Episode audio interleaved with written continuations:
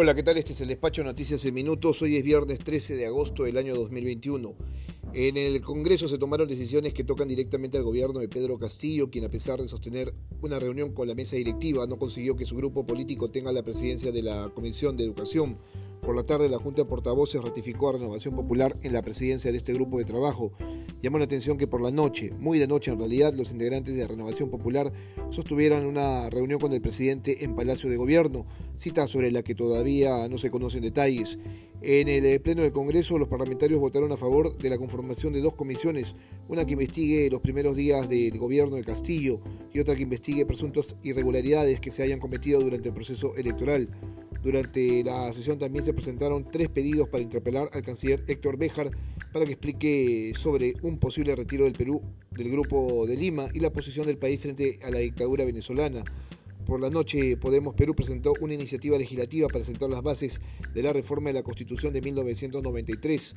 Guido, Guido Bellido ha dicho que no renunciará a la presidencia del Consejo de Ministros y volvió a deslindar de grupos terroristas. El actual presidente del Consejo de Ministros indicó que existen presiones de grupos que no asumen que un campesino sea su presidente.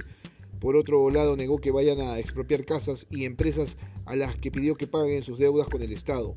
También habló sobre la continuidad de Julio Velarde en el BCR. Aquí cito, los peruanos estarán en el aparato estatal en la medida en que trabajen por los peruanos y las grandes mayorías, pero si eso no ocurre, entonces tenemos la oportunidad de dar un paso al costado porque ya no sirvo.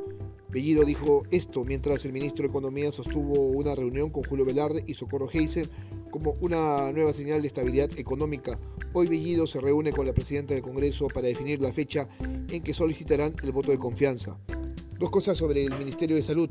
Llegaron al país 569.790 vacunas de Pfizer y el ministro de Salud descartó que vuelva público a los estadios para los partidos de la selección de fútbol. Finalmente, y no menos importante, el Contralor informó que en el 2020 se robaron 22 mil millones de soles en actos de corrupción.